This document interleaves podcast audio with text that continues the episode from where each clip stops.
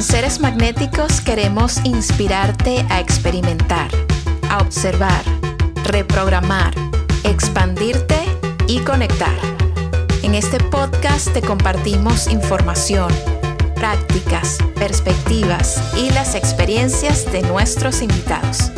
Yo soy Val y esto es Seres Magnéticos Podcast.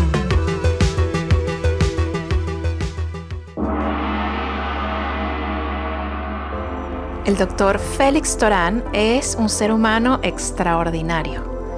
Es ingeniero, escritor y autor de 19 libros, conferencista y un apasionado del desarrollo personal, la ciencia y la espiritualidad. Hablé con Félix sobre las leyes universales, el ego, el amor, el materialismo y el enfoque que le podemos dar a nuestra búsqueda de herramientas para expandir conciencia. Espero que este episodio te guste tanto como a mí. Y antes de comenzar, como siempre, quiero agradecerte por estar aquí y mandarte muchísimo amor.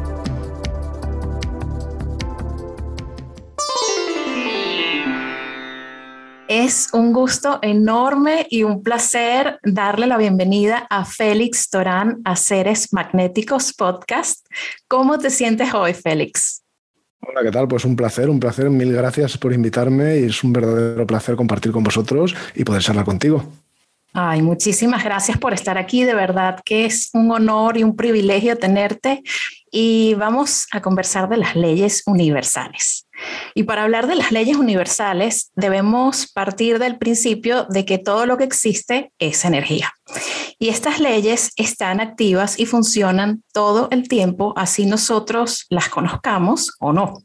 Entonces, Félix, te pregunto, ¿cuáles son las leyes universales y brevemente cómo funciona cada una? Las leyes universales hay que decir que nadie realmente las ha enumerado, o sea, nadie las ha hecho una colección de, leyes que son universales, que es la lista universal, que es la única que es válida, etcétera, etcétera. Los sabios del pasado pues igual que nosotros ahora pasamos muchísimo tiempo delante de las pantallas, delante de los libros, delante del razonamiento, analizando datos, con la mente metida en, el tiempo lineal, gestionando nuestro día a día, nuestras reuniones, etcétera, pues eso no pasaba tanto ¿no? en el pasado y los, sabios de, la antigüedad pues se pasaban más tiempo pues mirando las estrellas, mirando al universo, mirando la naturaleza y obteniendo mucho conocimiento y además no solo de mirar hacia afuera, sino de algo que aquí no hacemos demasiado como lo hacían los antiguos, ¿no? En los momentos actuales, es mirar hacia adentro, ¿no? Como es dentro es fuera, como es fuera es dentro. Y así es como se fueron recibiendo conocimientos primordiales que se pierden en la noche de los tiempos, que fueron pasando pues de maestro a alumno, primero entre iniciados, vamos a decir así, ¿no? Para que ese conocimiento lo utilizara quien estaba preparado para utilizarlo. Pero bueno, hoy en día las leyes universales, incluso las que antes eran más ocultas, vamos a decir así, y conocían solo algunos sabios, ahora las conocemos perfectamente. Decirme cuáles. Pues te diría que es que según donde mires vas a encontrar nombres, listas de unas extensiones y de otras, y no hay ninguna que sea la referencia universal. O sea, no se trata de ir buscando y seleccionando algunas leyes universales, sino que hay que conocer todas las posibles y lo más importante, no hacerlo intelectualmente, sino sobre todo en la práctica. Eh, no sé, te diría, yo si me dices de tomar un texto que puede ser un texto práctico, bien explicado, escrito por, por, sabios que sabían lo que escribían y que tomaron una sabiduría muy antigua y las pusieron en forma de leyes universales, yo me quedaría con cómo está escrito el Kibalión, como punto de partida. Después puedes ver otras cosas. En el Kibalión vas a encontrar una serie de leyes universales, son siete en total, pero después hay otras de las que hablamos hoy en día que a lo mejor no las ves ahí en ese libro explicadas explícitamente, sin embargo están implícitas. Y si te pones a desgranar, ves que efectivamente quedan cubiertas. Por ejemplo, ahí no se habla de la ley del karma, ¿eh? que se habla en algunas tradiciones orientales, incluso occidentales, ¿eh? no nos olvidemos. Y sin embargo, sí que está implícita. La ley de la atracción, de la que tanto hablamos hoy día, pues tampoco está escrita como tal en ese libro, pero sin embargo está perfectamente implícita. Claro, es un libro que desgrana un conocimiento que fíjate es complejísimo, realmente complejísimo, y que se remonta pues a una tabla que llama la tabla de Esmeralda, tenemos que irnos al siglo II antes de Cristo ¿eh? para, su descubrimiento, pero se, se atribuye a, Hermes Trismegisto. Que no se sabe muy bien lo que es, pero vamos, se entiende que es una helenización de una deidad egipcia, ¿no? que era el dios Tot, ¿eh? para que veas de lo que hablamos. ¿eh? Hablamos de conocimientos muy antiguos, escrito en una simple tabla, ¿eh? y pero del cual, bueno, luego puedes sacar un conocimiento ahí inmenso y ha habido sabios más modernos, muchísimos siglos después, pues que como los tres iniciados que hicieron el Kibalión, por ejemplo, que nos pusieron eso en forma de leyes universales muy bien explicadas de manera que se entienden y aún así son complejas. Por eso, ante todo, mi consejo es, lo más importante, intentar comprenderlas, verlas en acción e intentar aplicarlas a nuestra vida. Eso es lo que de verdad tiene valor. Más que hacer largas listas y competir, yo sé más leyes universales que tú o cosas de ese tipo, eso no tiene, no tiene ningún sentido, porque muchas además son redundantes, ¿eh? diría yo. Así es, así es. Y nos sucedió en la investigación de las leyes universales, como mencionas, que eh, muchas veces se consiguen siete, como decías, en otros textos doce. Hay personas, autores que las llevan a 36 y así se pueden ir multiplicando, pero sí se ve que, bueno, hay unas que son eh, muy claras, muy básicas, muy importantes, como la ley de la vibración, la ley de la atracción, que es la más popular. Y en tu opinión, ¿cuáles serían las más relevantes para conocer y compartir con, nuestra comunidad? Quiero aclarar sobre todo una cosa muy importante, es que los sabios del pasado, en todas las tradiciones, ¿eh? las más distantes que se te puedan ocurrir, sabían perfectamente que la fuente, la divinidad, la fuente, como le quieras llamar, es algo que no es accesible con palabras. Solo puedes ver, por ejemplo, en el Tao Te Ching, lo puedes ver en las enseñanzas de la Cábala, en el Bhagavad Gita, en, te vayas al texto que te vayas. No se puede hablar de la fuente porque ya no la estás describiendo, ya estás rompiendo lo que es. Es inaccesible a nuestro intelecto, a nuestras palabras, a nuestros conceptos. Entonces, no perdían el tiempo intentando describir a la fuente. Pero sin embargo sabían que hay algo que sí que se puede describir y que sí que se puede estudiar. No la fuente, pero sí cómo se manifiesta en, la creación, a través de sus leyes universales. Y es por eso que estudiaban esas leyes universales, que se cumplen siempre, en todo lugar, bajo cualquier circunstancia, en el plano material de una manera más mecánica y determinista, en planos espirituales de una forma no tan determinista, pero leyes universales son. ¿no? Entonces, si nos remontamos, por ejemplo, a ese equivalión que te decía, que tiene unas leyes que todo lo, que me puedas decir va a conectar al final con esas, con esas leyes universales, se reducen a siete. Y esas siete leyes tan antiguas, pues la primera es la del mentalismo. ¿eh? Todo es mente en el universo. ¿eh? Nosotros pensamos que tenemos nuestra mente o nuestra, por ejemplo, conciencia o subconsciencia individual, pero conciencia solo hay una que se manifiesta en el universo a través de la multiplicidad. Así que una de las claves que debemos tener, tener claras es que cuando nosotros logramos algo, el ego nos hace creer que lo has logrado tú, como entidad separada del resto, pero en realidad hay que hacer un ejercicio de humildad. Solo hay una mente que piensa en el universo a través de la multiplicidad. Solo hay un yo que hace las cosas en el universo. Nosotros dejamos que ese yo actúe a través de nosotros cuando hacemos las grandes cosas. Cuando queremos hacer las grandes cosas separándonos de ese yo, es cuando no las hacemos ¿eh? y es cuando la historia acaba mal. Y luego tenemos también, por ejemplo, la ley de correspondencia importantísima, ¿no? Como es arriba, es abajo. Luego, si quieres, te puedo dar más explicaciones sobre ella. El típico como es arriba es abajo, como es dentro es fuera, todo tiene su correspondencia ¿no? entre lo material, lo espiritual, entre planos. También tenemos la ley de causa y efecto, que también me gustaría, pues luego, si quieres expandir un poquito más, porque da, da mucho de sí. Y es algo que puedes ver en todo el universo, puedes ver en el mundo físico y lo puedes ver en toda ley universal que me puedas decir, ¿verdad? Esa ley está detrás necesariamente, ¿no? La ley de vibración, de ahí se puede sacar muchas cosas, ¿no? Todo es vibración, todo es energía en vibración. Además, todo es transitorio de alguna manera, ¿no? Todo está muriendo y dando nacimiento a algo nuevo en cada instante. Eso en el alfabeto hebreo, por ejemplo, está representado por la letra Nun, que se corresponde con el arcano número 13 del tarot, que es la muerte. Parece muy negativo, pero sin embargo es un arcano muy positivo. Te está dando ese mensaje, ¿no? Es un mensaje de, muerte y producción. ¿eh? De transformación transformación constante. Gracias, precisamente tiene mucho que ver con esa ley de, vibración, ¿verdad? Luego hay otra más amplia escala que sería la del ritmo. La ley del ritmo te viene a decir que en el universo todos son ciclos, ¿no? A veces estás arriba, a veces estás abajo. Miras los planetas, puedes ver cómo serían ciclos, el día y la noche. Nuestro cuerpo está lleno de ciclos, las pulsaciones del corazón, la respiración, todo lo que me digas, todos son, son ciclos. Y de ahí se pueden sacar muchas lecciones para el día a día simplemente fíjate cómo va la economía, que a veces está arriba, a veces está abajo, fíjate cómo va todo en el mundo a cualquier nivel y en nuestra vida igual, a veces estamos arriba y a veces estamos abajo. Cuando estamos arriba, disfrútalo, pero ten en cuenta que no estarás siempre ahí arriba. Y cuando estés cayendo, pues usa esa bajada como como un tobogán, ¿no? Para tomar fuerza y luego subir más alto, ¿no? Es, es un poco la idea. Ahora estamos en una época de crisis, ¿no? Ahora estamos en otra de esas bajadas. Bueno, pues, pues si se está bajando es porque después habrá una subida, ¿no? Hay que verlo así, hay que verlo así. Y claro, el que no sabe navegar por esas olas, pues acaba en el victimismo, en el fatalismo y bueno, pues no lleva su vida realmente por el sitio correcto. A todo el mundo le gustaría llevar su vida en una pendiente constante, ¿no? Hacia arriba, o dando grandes escalones, ¿no? Hacia arriba. Pero no es así, hay que navegar por esas olas y hay que aprender a surfear esas olas del ritmo, ¿no? De alguna forma. Y luego, bueno, no nos olvidemos de la polaridad. ¿eh? En el universo todo tiene polaridad. Puedes hablar positivo, negativo, que no quiere decir bueno y malo, ¿eh? no nos equivoquemos, masculino, femenino, etcétera. Lo puedes mirar en todo el universo. Y una cosa, ¿eh? apliquemos ahí la ley de analogía o de correspondencia. Si eso ocurre en el plano material, que lo podemos ver, Recordemos que en los planos espirituales también hay dualidad, ¿eh? también existe esa polaridad. Y de ahí sale la ley de generación, ¿eh? de dos polaridades que se complementan y forman un todo, pues se puede dar lugar a una tercera condición, ¿no?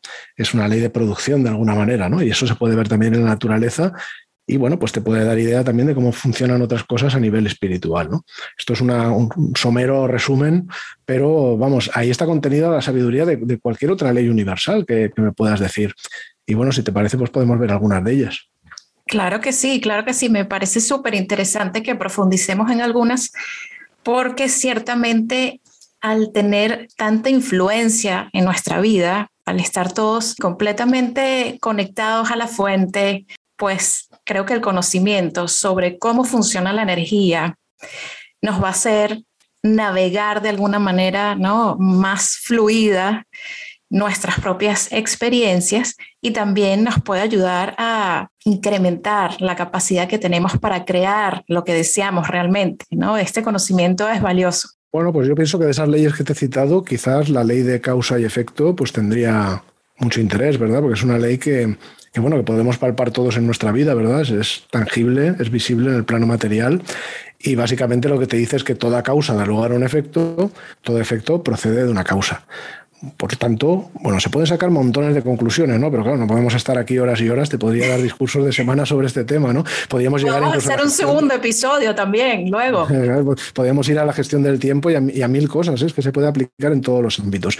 Pero si me tengo que quedar con alguna cosita, pues te diría que de ahí lo que tenemos que sacar es que nada es casual, sino que todo es causal. O sea, todo es causa y efecto, todo ocurre por alguna razón. Esto es una conclusión muy importante de esta ley universal. Esta ley la ciencia la conoce muy bien. ¿eh? Sin ella, los hallazgos de la ciencia, incluso su propio método, no podría funcionar. O sea, en la ciencia todo es causa y efecto. Es que es un principio básico.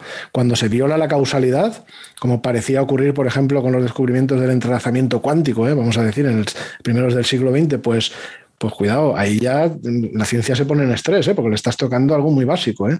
Luego, bueno, se llega a las conclusiones que se llega, se avanza como se avanza, pero está claro que la causalidad es, fundamental y hasta la ciencia lo conoce muy, muy bien en el plano material. Y se pueden derivar muy buenos consejos, me gustaría pues, dar algunos eh, sobre cómo aplicar y ver esta ley universal en nuestras vidas algunas cosas prácticas, ¿no? Y sobre todo pido a quienes nos escuchen pues que, pongan en marcha sobre todo la observación, intentar ver esta ley universal en acción, en su propia vida, en su propia manera, y utilizarla y contribuir de alguna manera a usarla para, buen para beneficio, pero cuando digo beneficio no lo digo pensando desde el ego. ¿eh? Aquí tenemos que pensar como humanidad, ¿eh? eso es muy importante. ¿eh? Ahora mismo somos una humanidad rota completamente, o sea, basada en la, falsa idea de la separación, que es justo lo que hay que romper, ¿no? Eso es a lo que nos lleva el ego, la identificación con la personalidad. Y cuando yo digo el buen uso de las leyes universales, me refiero a ese uso con una mente iluminada, ¿eh? sabiendo el propósito por el que lo hacemos y con un corazón lleno de amor ¿eh? que quiere unir y no separar. Eso es súper importante. Entonces, primer consejo que, que daría, quitar la palabra casualidad de nuestro vocabulario. O sea, recuerda que nada es casual todo ocurre por alguna causa. Lo que pasa es que cuando no sabemos cuál es la causa de aquello que nos ocurre, pues entonces usamos una palabra comodín, vamos a decir, ¿no? Que nos saca del apuro, y esa es la palabra casualidad, ¿no? O sea, que una casualidad es algo que no tiene realmente ningún significado. O sea, nadie sabe definir con precisión lo que es una casualidad. Es como un saco donde metes todo lo que no sabes explicar. Ahora, que no sepamos explicar algo no quiere decir que no suceda por alguna causa. Claro que la hay. Lo único es que no sabemos cuál es, ¿no? Y bueno, tengo que decir una cosa también muy importante. Las leyes universales, y esto se olvida mucha gente, son todas constructivas y positivas por definición. Las leyes universales, espirituales y también su contrapartida física. ¿eh? No están ahí para hacer daño a nadie, ¿eh? pero son constructivas y, positivas y además no se, digamos, no violan unas a otras, no contradicen unas a otras. ¿no? Entonces, claro, eh, si nos damos cuenta ¿no? de que todo ocurre por alguna razón y que las leyes universales son constructivas, pues entonces podemos concluir que incluso detrás de lo aparentemente malo, pues siempre hay alguna razón, alguna causa que es constructiva. Y aunque no seamos capaces de verla, está ahí. Puede que no veamos el plan completo, puede que no veamos el marco o el cuadro mayor, pero está ahí. Así es. Y nos cueste verlo o no. Y ese esfuerzo yo creo que merece la pena hacerlo. Eso sería un consejo. Y bueno, también te podría dar un segundo, ¿no? Eh, yo diría, mira en tu vida las cosas que no te gustan y considera los efectos. Entonces busca cuáles son las causas dentro de ti que están generando esos efectos ahí fuera. Finalmente, pues trabaja en cambiar esas causas ahí dentro y entonces generarás unos nuevos efectos ahí fuera que cambiarán a los anteriores. Esa es la idea de cómo ir mejorando nuestra vida. Esa es la alquimia interior de la que hablan todas las tradiciones espirituales, con unas palabras o con otras, pero todas las contemplan, ese, trabajo interior, esa alquimia interior. Eh, claro, ahí tenemos la proactividad. La persona proactiva considera las cosas que le pasan son efectos y lo que hace es, o las cosas, por ejemplo, que quiere conseguir, vamos a decir, ¿no? Una persona proactiva quiere lograr algo, lo considera un efecto y se pone a trabajar desde ya en crear las causas que darán lugar a ese efecto. Y al final no es raro que ocurra, ¿verdad? Pero luego está la persona reactiva, que es la que no hace nada, ¿no? Que ve los efectos y se queja. Y claro, no es raro que sigan apareciendo esos efectos, ¿verdad? Que, no le gustan. Entonces, bueno, pues eso es otra conclusión. No vale la pena ser proactivo. Y mira, te diría otra también. Eh, si no creas causas nuevas, no van a aparecer efectos nuevos, ¿no? Así que si no haces nada nuevo, todo va a seguir igual que estaba. Así que un consejo, la ley de causa y efecto te recuerda que hay que salir de la zona de comodidad. Sentado en un sillón sin hacer nada, no creo que las cosas vayan a cambiar demasiado en tu vida. Exactamente, así es, así es. Qué increíble todo este conocimiento que compartes, Félix. Y como decías antes, todas las leyes van juntas, ¿no? Y conviven. Allí podríamos hablar, por ejemplo, de la ley de vibración. Si tú estás eh, haciendo algo, estás actuando de una manera, pues la vibración que genera esas acciones, ¿no? Y de dónde vienen esas acciones, si es del ego o del corazón, esa vibración pues va a atraer probablemente más de eso mismo, ¿no? Y eso es algo que hay que tener en cuenta. Entonces, sí, definitivamente muy importante el tema de, la acción y también se... En ese caso, habría que aclarar que ahí sería la ley de vibración la que actúa a través de la ley de causa y efecto que efectivamente tiene, tienen que haber una consistencia necesariamente, tiene que haberla. Exacto, y también está la ley del karma, que se puede también incluir dentro de, este, dentro de esta fórmula, ¿no? La ley de causa y efecto, bueno, la ley del karma, karma significa acción, o sea que puedes imaginarte que tiene muchísimo que ver ¿no? con la ley de causa y efecto. Claro. Pero que en la ley del karma hay un concepto ¿no? de, digamos, de, kármico, ¿eh? de deuda de destino, ¿no? que vas acumulando con tus actos. De alguna manera en, en, ti, sobre todo en lo que los místicos del pasado llamaban el plano astral, ¿verdad? Se libra una batalla de opuestos, ¿eh? esa batalla que es la que, la que verdaderamente hay que vencer, ¿no? como auténticos héroes espirituales. Eh, por un lado es un tira y afloja entre los impulsos de la alma y los impulsos de la personalidad o del ego con la E minúscula, ¿no? Que, tanto hablamos, ¿verdad? Entonces, cuando tú te dejas llevar por esos impulsos del ego, por la, te identificas con la personalidad, pues entonces estás generando karma que se suele llamar negativo, ¿eh? deuda kármica negativa es lo que contraes, y cuando, bueno, sigues esos impulsos de, esa voz que está ahí intentando hablarte y no le quieres escuchar, que es el alma, pues, pues bueno, ahí, ahí digamos que consigues compensar, ¿no? Entonces, cuando aparecen pruebas en nuestra vida, pues muchas son de tipo kármico, no todas, ¿eh? No todas. ¿Eh? no hay que confundir tampoco el karma con la ley de la atracción, que eso es otro de los errores, lo explico mucho en mis libros, pero eh, con la ley del karma atraes situaciones kármicas, o sea, atraes pruebas que no están ahí para castigarte. Cuando aparece una prueba kármica de, tipo desagradable, vamos a decir, y es, y es una prueba kármica, pues obviamente eso está ligado a una deuda que tienes que compensar. Y no está ahí para fastidiarte, está ahí para que tomes conciencia y para que hagas algo para compensarlo, ¿no? O sea, es un mecanismo ¿no? de, de ayuda a la toma de conciencia y de mejora. Hemos sido dotados de libre albedrío, pero ese libre albedrío tiene trampa, porque lo utilizamos mal. Como lo utilizamos mal, creamos deuda de, destino negativa o sea, en nuestra contra, en vez de a nuestro favor. Y entonces hay un mecanismo, que es esa ley del karma, que nos va presentando pues, todas esas situaciones para que logremos compensarla. Esto es una síntesis muy, muy sintética, pero se puede ver como todo está interrelacionado, sin ninguna duda. Y luego, por supuesto, no podemos olvidar, si empezamos a hablar de esto, del tema de la muerte y el renacimiento. Cada cual ahí puede tener la opinión que quiera tener. Hay quien piensa que la vida es un camino entre la cuna y la tumba, hay quien no. Pero te tienes que hacer la cuestión y tienes que sacar tus conclusiones, porque una vida humana es muy corta para que un ser humano pueda compensar toda su deuda kármica, pueda corregir todo el error que acarrea y pueda perfeccionarse. Así que esta creación no sería muy acertada si esto hubiera sido así. Pero ahí cada cual obviamente tiene que sacar sus propias opiniones y son todas tan respetables y discutibles como cualquier otra. Así que eso es una cuestión que al final la espiritualidad la vive cada uno en su interior los sabios nos dan enseñanzas, pero las tienes que hacer tuyas y llegar a tus conclusiones. Así es, Félix. Yo creo que esta comunidad cree en que no todo se acaba al morir, se termina el cuerpo físico, pero bueno, vienen otras vidas en las que seguimos trabajando todos estos temas. Y mencionaste el ego. Y en una de las entrevistas que, escuché de ti, que tienes muchísimas, y a los que están escuchando este episodio, pues pueden ir a buscar. Nosotros vamos a dejar tus links para que la gente pueda disfrutar de tus contenidos, que tienes muchísimos, 19 libros, muchísimos episodios de podcast por todas partes, y es fascinante.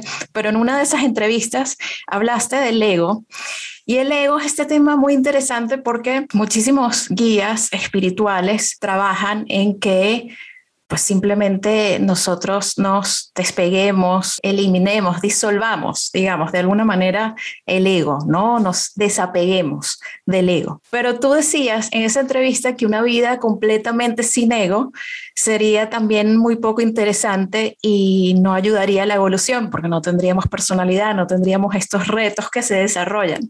Coméntame un poquito más de eso, cómo es esta, este baile, esta danza que tenemos en nuestro crecimiento espiritual y de expansión de conciencia con el ego y cómo lo podemos utilizar y enfocar como una herramienta de, crecimiento y de evolución. Hay muchísimo que se puede comentar, pero realmente muchísimo. ¿eh? Y bueno, me refiero a complementar lo que pueda decir con mis últimos libros, El Maestro Interior y Quién Soy, donde quien le interese puede encontrar mucha más información y los que vendrán, que, hay algunos más que van a venir. Pero bueno, la cuestión es, eh, el ego es nuestro vehículo inferior. O sea, nosotros como alma, digamos, encarnada, como ser espiritual, tenemos esa dimensión espiritual, pero para poder interactuar con el mundo de la materia necesitamos una cadena de vehículos que nos ate a ella que nos permita pensar, sentir y actuar. ¿eh? Pensamiento, voluntad y acción. Si no, te vas a quedar solo en el plano espiritual, pero no vas a conseguir que nada llegue hacia el mundo de la materia. En ese vehículo inferior es donde se encuentra lo que se le llama la personalidad o el ego con E minúscula, que no tiene nada de malo. Está en las verdaderas tradiciones más antiguas, se habla de él. Y además es que sin esa cadena de vehículos no puedes interactuar, insisto, con el plano material. ¿Cuál es el problema del ser humano? Que se ha identificado con esa personalidad. En vez de convertirla en una especie de canal, de vehículo, que permite que el vehículo superior, el conductor, pueda conducir ese coche ¿eh? que adquirimos al nacer, ¿eh? que tiene también su parte material, su parte emocional, su parte racional, etcétera, pues en lugar de conducirlo, lo que, lo que hemos hecho es dejar al conductor aparte e identificarnos con el vehículo. Y ese es el gran error. Eso, es lo que hablábamos antes del karma negativo, etcétera, etcétera. Entonces, las tradiciones más antiguas, hay alguna que otra por ahí que te dice que hay que disolver el ego y demás. Yo respeto totalmente, por supuesto. Ahora te voy a decir, en muchas de esas tradiciones, cuando las interpretas exotéricamente, te da la impresión de que los sabios te están diciendo eso. Pero cuando tienes un verdadero conocimiento esotérico y has investigado los textos más antiguos y más velados, te das cuenta de que no te están diciendo eso porque no te lo pueden decir. Decirte que te deshagas del ego quiere decir que te deshagas del vehículo inferior. Entonces, si te deshaces del vehículo inferior, significa que no eres un ser humano, eres un ser espiritual. Bueno, sí, serás humano, pero serás un ser humano espiritual desencarnado completamente. Eso no tiene sentido en el, en el camino en el que estamos ahora mismo. Claro que tienes un ego, claro que tienes un vehículo inferior. Y lo que se trata no es de deshacerse de él, se trata de tunearlo, hacer un poco de tuning al vehículo. Lo tenemos escacharrado. Y además tiene una parte física que, como todo vehículo, con los años se va degradando. Mm, nos pasa a todos. Tiene una parte emocional que además está completamente desequilibrada, ¿verdad? Está siempre para un lado o para el otro, ¿eh? ese plano astral, esas para abajo. emocionales. Exacto, somos una batalla interior de emociones tremenda, ¿verdad? Y luego está la parte mental que a veces está enfocándose hacia propósitos que no son los correctos, se olvida de cuál es el verdadero propósito de la humanidad, de cuál es nuestra evolución grupal, ¿no? En este sendero de retorno hacia la fuente, etcétera. Está todo desencaminado, desalineado. Lo que nos enseñan las tradiciones más antiguas es a tomar ese vehículo inferior, alinearlo correctamente, integrarlo, convertirlo en un todo integrado que pueda ponerse al servicio del alma, que es el verdadero conductor. Entonces así el conductor ya puede obrar a través de nosotros en el plano material. Así quien realmente hace las cosas, o por lo menos a través de quien las hace, puede utilizar ese vehículo. ¿eh? Y ese vehículo, sí, vemos al tema de la reencarnación, en algún momento el vehículo pues ya se quedará inutilizado y bueno, pues ese conductor se desprende del vehículo, sigue siendo perfectamente un ser espiritual y en algún momento, ¿por qué no? Se puede comprar un vehículo nuevo, ¿no? Igual que nos, nos, cambiamos de ropa cada día, pues también ¿no? se puede cambiar de ropa ese, ese conductor y ponerse un vehículo inferior diferente. Claro que, eh, sí. Que se espera que, que, además ese vehículo se va a encontrar con pruebas en el camino para seguir mejorando, ¿no? para hacerse, para hacerse pues, más especializado, para responder mejor a los impulsos del alma. O sea que si lo tengo que resumir en pocas palabras, el verdadero objetivo que, que tenemos es trabajar precisamente sobre nuestra naturaleza inferior para que sea responsiva a los impulsos del alma. Y eso lo saben todos los sabios del pasado. Lo tienes en el tarot, por ejemplo.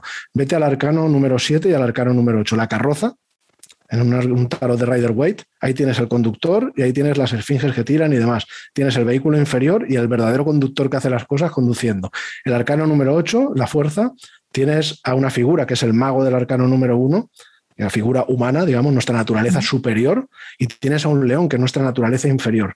Pero no es un león que se coma la gente, es un león que está domado, está siendo guiado, muy además de una manera muy cariñosa por la naturaleza superior. Está siendo conducido y toda esa fuerza, todo ese poder que tanto daño puede causar, está siendo utilizado al servicio del bien, al servicio de lo superior. ¿Te das cuenta? Pues todo esto, vamos, no, no, son novedades. Esto en las filosofías más antiguas se conocía. La cábala, por ejemplo, llevo ya más de 20 años estudiándola y me considero ciertamente un principiante eterno y me lo seguiré considerando. No hay día que no aprenda cosas nuevas. Pero te puedo decir que todo lo que te he contado en esta charla, todo lo que llevamos, se puede llevar perfectamente a la cábala, al árbol de la vida, a los 32 senderos, a muchas cosas más. Así es, qué fascinante este tema, todos estos temas, me encantan. Y retomando un poco, Félix, el tema de las leyes universales.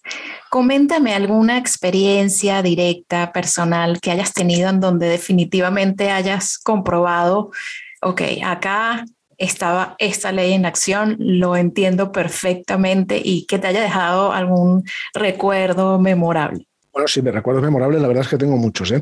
Lo que sí que te voy a decir es que yo ni en el crecimiento personal, ni en mi carrera, tanto en la ciencia como en la espiritualidad, no he tenido momentos de crisis en los que he pasado de la nada al todo o que de repente he tenido una experiencia, no sé, terrible, que, que he visto la luz y de repente pues he cambiado. No, yo he ido trabajando pasito a pasito, estudiando con mi bueno, pues como investigador que soy, pues soy un buscador y tengo esa pasión por investigar tanto ahí fuera a través de la ciencia como dentro de nosotros a través de las leyes espirituales. Y es por eso que siempre me ha interesado mucho pues, eh, conocerlas y para conocerlas tienes que recurrir a lo más antiguo. No he ido buscando artículos y demás, porque los artículos hablan de lo que otros artículos hablan, de lo que esos artículos hablan y al final llegas a los textos más antiguos que son muy difíciles, muy velados, pero esos son los que a mí me interesan como investigador. Yo prefiero irme a las fuentes para, para tener la buena, la buena información. Claro. Así que no es que me haya chocado con algún suceso y me haya hecho ver una ley espiritual, sino que las he ido investigando, las he ido aprendiendo y las he ido viendo con toda naturalidad en, en la vida, porque es que si observas el mundo natural, el mundo de la naturaleza, vas a ver esas leyes universales. Esto me lleva a la correspondencia, porque, ¿eh? como decíamos antes, como es arriba es abajo, como es abajo es arriba. Si tú conoces una ley que funciona en el plano material, tiene que tener una contrapartida espiritual. Yo esto lo he tenido siempre muy claro. Y, por ejemplo, la ley del karma, la ley de causa y efecto, como se vive en, el plano material, pues eh, no me costó mucho atarlo, ¿verdad? Creo que, sale natural, intuitivo, ¿no? Y, por ejemplo, la ley de la atracción, ¿no? Que, tanto se hablaba y tanto se habla todavía, ¿verdad? Que, es algo bien conocido desde la noche de los tiempos.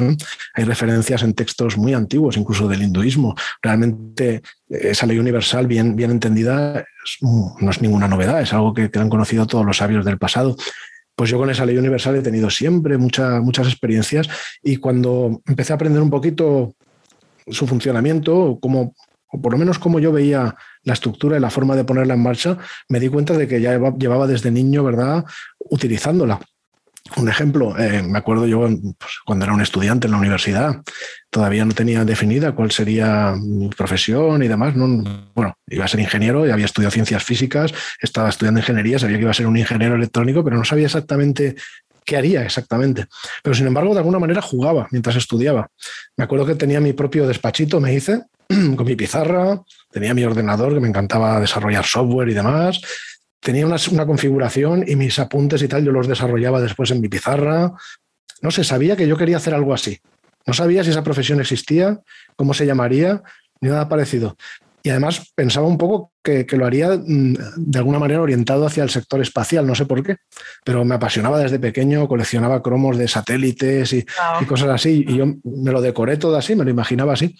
Pues no, pasaron ni, dos meses y me salió la oportunidad de una beca, fíjate, para la Agencia Espacial Europea. Y mira, ya llevo 21 años trabajando ahí. Qué increíble, Félix. En serio, qué maravilla. Y algo que admiro muchísimo de ti, te lo comentaba al inicio, antes de empezar a grabar, es tu capacidad para manejar el tiempo. Porque, bueno, tienes tu profesión, eres autor de 19 libros, participas en podcasts y entrevistas, das conferencias, creas meditaciones que están al acceso de las personas para que puedan disfrutarlas. O sea, realmente eres súper prolífico y te felicito de corazón por eso. Gracias. Bueno, yo me, lo, llevan diciendo mucho tiempo, ¿verdad? Me lo decían siempre, no había conferencia que diera hace ya bastantes años que no me dijeran, pero ¿cómo puede hacer? Tiene que contarnos el secreto. Digo, secretos no hay. No hay pautas que se pueden aplicar. Cada uno dentro de sus capacidades puede conseguir mejorar cómo gestiona su tiempo. Eh, yo, yo aplico las mías, las he ido descubriendo per se, nadie me las ha enseñado. Y además prometía, digo, quiero compartirlas, porque yo mi tiempo además utilizo gran parte de mi tiempo, como sabes, para servir. Para mí la vida es servicio. ¿eh? El que no vive para servir no sirve para vivir, ¿no? Como decía un, sabio, ¿verdad? Entonces, realmente decía yo, algún día voy a escribir un libro y voy a, voy a compartir estos, eh, estos secretos, que para mí no son secretos, ¿eh? son, son pautas, son ideas, es más un arte que una ciencia, ¿verdad? Y lo hice, ¿eh? porque yo cumplo todas mis promesas. Y escribí el libro El tiempo en tus manos que tuvo mucho éxito. Me acuerdo que a los dos meses de, lanzarlo ya iba por la tercera edición. Fue un libro que, funcionó muy bien. Luego hice una versión para niños, porque tengo cuatro libros también para niños de crecimiento personal y se llama Los Magos del Tiempo, uno de ellos. Y en fin, he seguido escribiendo y publicando artículos también sobre ese tema, dando cursos, y decir simplemente que bueno, no hay una ciencia exacta en eso, es más un arte que una ciencia, pero si aplicas una serie de pautas, las haces tuyas y las adaptas a tu forma de vida, a tus circunstancias, pues siempre puedes mejorar tu gestión del tiempo. Cada persona vive en un, mundo diferente, en unas circunstancias distintas, en, un día a día que puede ser más complicado o ser menos. Lo importante no es superar en cómo gestiona el tiempo a otra persona o hacer exactamente lo que hace otra persona. Lo importante es superarte a ti mismo cada día, ¿no? y cada cual, si toma esas herramientas y las hace suyas, lo va a conseguir. Así es, completamente de acuerdo contigo, Félix. Y otra cosa que, te escuché decir que me fascinó eh, fue que a veces hay que creer para ver. Este tema de, creer para, para ver y para crear también. Coméntame un poquito de eso. Bueno, se suele, claro, somos muy materialistas, ¿verdad? Hemos, digamos, la sociedad, o bueno, la humanidad en general, se ha desviado hacia, el materialismo más extremo, ¿no? La ciencia tanto nos ayuda, tanto nos da, y mira que yo amo la ciencia, ¿eh? porque yo soy un hombre de ciencia, pero sin embargo, lo que no jamás he apoyado es ese cientificismo o ese materialismo extremo en el que solo creemos lo que la ciencia nos dice que tenemos que creer, solo creemos lo que, lo que se puede ver, observar y comprobar, y a veces creemos algo porque alguien nos dice que está científicamente comprobado, pero ni siquiera lo está y a lo mejor ni siquiera has visto el paper o has visto el, procedimiento, ¿eh? la, metodología seguida, los resultados, las hipótesis. Una persona de ciencia como yo, eso no, no, yo lo siento, pero yo no lo acepto. ¿no? Y me dices que algo está científicamente demostrado, te digo, vale, dame la referencia, dime el paper y yo te diré mi opinión después, ¿verdad? Pero en fin, eso, eso está muy bien, es útil. La ciencia es muy útil para entender el mundo material, es lo mejor que tenemos para el mundo material, pero ha conseguido que muchísima gente y no es culpa de la ciencia, sino culpa de la gente, ¿verdad? Que nos hemos vuelto materialistas extremos y solo creemos lo que vemos o lo que es científicamente demostrable. Entonces, vale, sí, hay que ver para creer, eso es muy importante porque vivimos en el mundo material, con los pies en el suelo, pero no nos olvidemos de tener también la cabeza en el cielo y esa parte la tenemos un poco olvidada. Entonces falta un poco la parte de creer para ver, pero no me confundamos esto con creer ciegamente porque yo no estoy refiriéndome a creer ciegamente. Lo que alguien dice lo tienes que creer sin verlo, no. Creer para ver es que tienes que dar la oportunidad de que las cosas que a lo mejor no estás viendo pueden ser reales. Después, una persona, un verdadero buscador en lo espiritual, no cree solamente lo que una tercera persona le dice, sin comprobarlo y sin demostrarlo. No, no. Simplemente tiene un espíritu abierto de decir, bueno, tú me dices esta verdad universal como las leyes que hemos dicho antes, ¿no? Vale, no te voy a decir que me lo creo, pero ¿Por qué no? Voy a abrir la puerta. Después lo voy a someter a mi meditación interior, a mi intuición, a mi meditación, a la luz que pueda venir de planos superiores, a mi razonamiento y mi reflexión. Voy a llegar a mis propias conclusiones y entonces determinaré si lo acepto como válido o no, o si lo acepto en una versión modificada, vamos a decir. Es decir, los estudiosos de lo espiritual y los verdaderos sabios, iniciados y personas que han avanzado en ese sendero no han sido gente que haya creído ciegamente. Han visto ¿eh? para creer, pero también han creído en el sentido de abrir la puerta. En la posibilidad de que hay cosas que no se ven, que son invisibles, pero que están ahí y que a lo mejor si las sometes a tu meditación interior, pues llegas a, flechazos de, iluminación que te cambian la vida, que destruyen estructuras eh, antiguas y generan nuevas. En el tarot, vete al arcano 16, relacionado con la letra P del alfabeto hebreo, que tiene que ver con el planeta Marte, precisamente. Bueno, ahí tienes una torre, una torre es el título de, ese arcano, de, una estructura sólida a la que le cae un rayo. Ese rayo viene del nivel de Keter de, la corona, que de hecho se dibuja una corona de la cábala, y básicamente lo que, te, lo que te está transmitiendo es eso. Viejas estructuras se derrumban por un rayo iluminador, vamos a decir. Bueno, pues, pues esto pasa cuando sigues esa, esa forma de trabajar. Ver para creer, creer, o si lo prefieres llamar confiar, ¿eh? para, luego, para luego ver. ¿eh? Y no hay que olvidar, sobre todo, que detrás de toda realidad visible hay una raíz invisible. Detrás de todos los frutos visibles ¿eh? está la parte invisible que da lugar a esa realidad visible. Esto es muy importante. Como es arriba, es abajo, como es abajo, es arriba. Decías antes, todos somos uno. Si tú miras en el mundo material y te parece todo lo contrario, te parece que todo está separado. Pero si miras más allá de la materia, la raíz es común. ¿eh? Por eso se habla del árbol de la vida, por ejemplo, no solo en la Cábala, ¿eh? también en el Bhagavad Gita y en muchos textos. ¿Te das cuenta? Eh, es como si tú miras en una maceta donde tienes plantas, las ves separadas, pero luego debajo tierra están uniditas, ¿no? La raíz es común, van a un mismo punto. Pues lo mismo pasa con toda la realidad espiritual, es una emanación de una misma cosa expresada a través de la multiplicidad y al final llega al nivel más denso que son los frutos, la parte visible. Y nosotros nos quedamos solo con ese pequeño, a lo mejor 1% de la realidad que es la parte visible y lo creemos además separado. Ese es el materialismo del que te hablaba. Pero si miras un poquito más allá, te darás cuenta que detrás de esa aparente separación hay una raíz invisible que da lugar a todo eso. Y esa raíz invisible es común. Eso es lo que hay que buscar en la espiritualidad. Completamente de acuerdo contigo, Félix. Y ya para ir cerrando, para las personas que han escuchado eh, todo este episodio, y que desean empezar a indagar sobre las leyes universales y estudiar un poco más sin abrumarse por lo que comentábamos al inicio, de que hay mucha información, de que hay que hacer research, de que es una información eh, antigua, un conocimiento antiguo, ¿no? ¿Qué consejos les puedes dar a estas personas con esa curiosidad por saber más de las leyes universales y cómo aplicarlas en su vida? Bueno, pues que sobre todo que intenten verlas en marcha y que no, no, se pongan como objetivo el conocer más leyes o determinado número, determinadas expectativas, sino sencillamente entender que en el universo operan leyes universales y que si las conoces, las vas a poder utilizar mejor a tu favor. Quiero decir, las leyes de la electricidad operan, pero pueden servir para darte un calambrazo o para encender un televisor, según se utilicen. Las leyes de la gravitación no son buenas ni son malas, operan. Te pueden servir perfectamente para que un ascensor funcione o para que un avión vuele, ¿eh? porque un avión no puedes hacerlo volar si no tienes en cuenta las, leyes de, Newton, ¿verdad? Pero también te puede servir para pegarte un porrazo y, hacerte un chichón. O sea que, todo depende de cómo lo utilices, ¿verdad? Entonces se trata de, oye, tienes el conocimiento de esas leyes, eso te da el poder de utilizarlas a tu favor y al favor de la humanidad. ¿eh? No hablemos de manera egoísta, sino me refiero a utilizarlas, las leyes sobre todo espirituales, a favor del progreso de la humanidad y el progreso de la conciencia en ese retorno a la fuente. Y de eso se trata, de mantener ese ideal. Yo he escrito varios libros para ayudar en ese sentido y recomiendo la lectura de Quién soy y El Maestro Interior, mis dos últimas publicaciones, porque ahí explico con palabras muy sencillas y tangibles pues muchos de estos temas. Y yo creo que es un buen punto para comenzar. Luego están, claro, lo que decía, los textos más antiguos. De los antiguos, desde luego, el Kibalión creo que es uno de los que están bien explicados. ¿eh?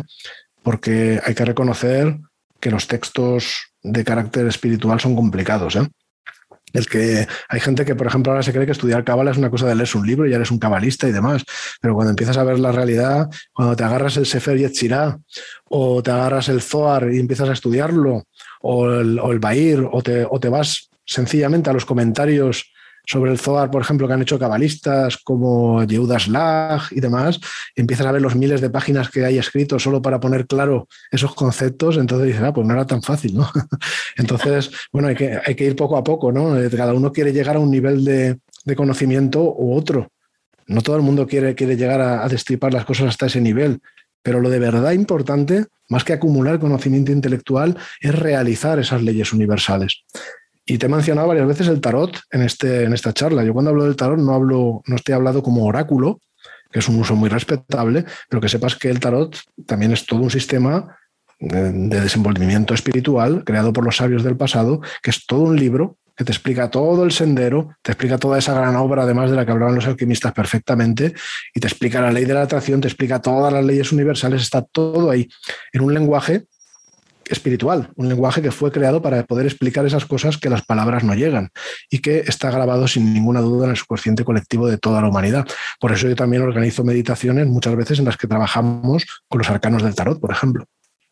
Fascinante, Félix. La verdad es que todo lo que nos has comentado es súper interesante y muy útil.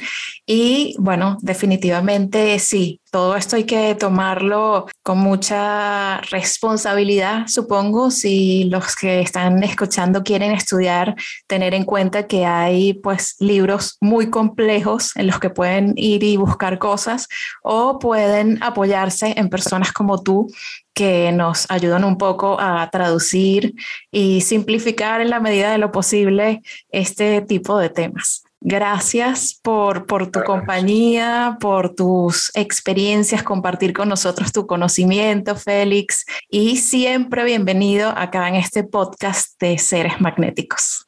Muchas gracias, ha sido un verdadero placer y me despido pues dándote las gracias por esta bonita entrevista y dando las gracias a todos por ser y por estar. Un abrazo.